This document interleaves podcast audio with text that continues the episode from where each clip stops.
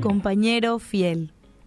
Juan 16, 13 al 14 dice, Cuando venga el Espíritu de verdad, Él os guiará a toda verdad, porque no hablará por su propia cuenta, sino que hablará todo lo que oyere, y os hará saber las cosas que habrán de venir. Él me glorificará, porque tomará de lo mío y os lo hará saber.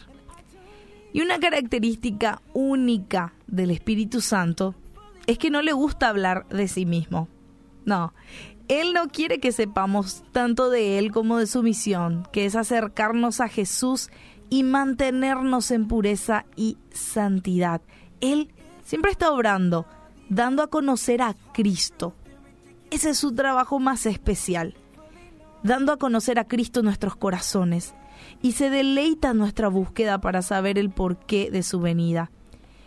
Y si recuerdan, Jesús había reunido a sus discípulos para un último momento de comunión antes de ser trasladado. Y fue un momento triste para ellos porque se les estaba quitando su única fuente de consuelo. Jesús era el guía y el maestro de esos discípulos. Era su alegría, era su paz, era la esperanza y era el amor. Pero ahora Él los estaba dejando físicamente. Así que imagino que ellos no entendían realmente el regalo que vendría después de la partida de Jesús.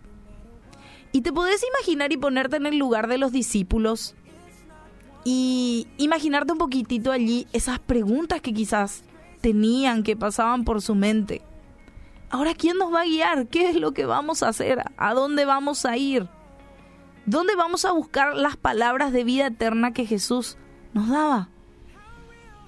Él nos dijo que fuéramos al mundo entero a predicar el Evangelio en su nombre, pero ¿cómo vamos a hacerlo? ¿De dónde va a venir ese poder? Él es todo lo que hemos conocido y hemos construido todo nuestro mundo alrededor de Él.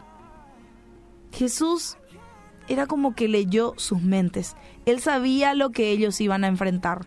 Penurias, humillación, persecución, incluso tortura por su nombre.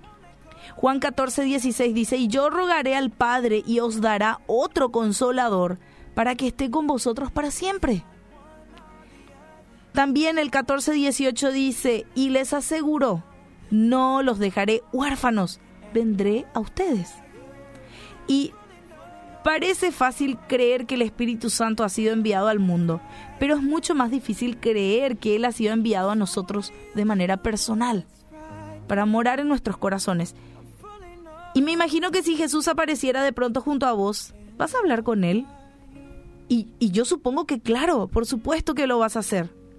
Bueno, del mismo modo, el Espíritu Santo es así de personal para vos. Puede ser así de personal para vos. Tu consuelo, tu guía y un compañero constante, un compañero fiel.